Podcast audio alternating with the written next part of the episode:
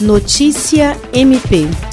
O Ministério Público do Estado do Acre, por meio da 13ª Promotoria de Justiça Especializada no Combate à Violência Doméstica e Familiar contra a Mulher, tem primado por atuação firme no combate a esses delitos durante o período da pandemia. Com elevada produtividade entre as unidades ministeriais, a 13ª Promotoria de Justiça Criminal, no período de 1 de março a 3 de julho, alcançou a marca de 2.957 manifestações, conforme levantamento no Sistema de Automação da Justiça, plataforma na qual são registrados procedimentos judiciais e extrajudiciais da instituição. A promotora de justiça Dulce Helena Franco destaca que, mesmo com atendimento suspenso, continuam sendo desenvolvidos as atribuições e funções rotineiras visando garantir proteção à mulher vítima de violência.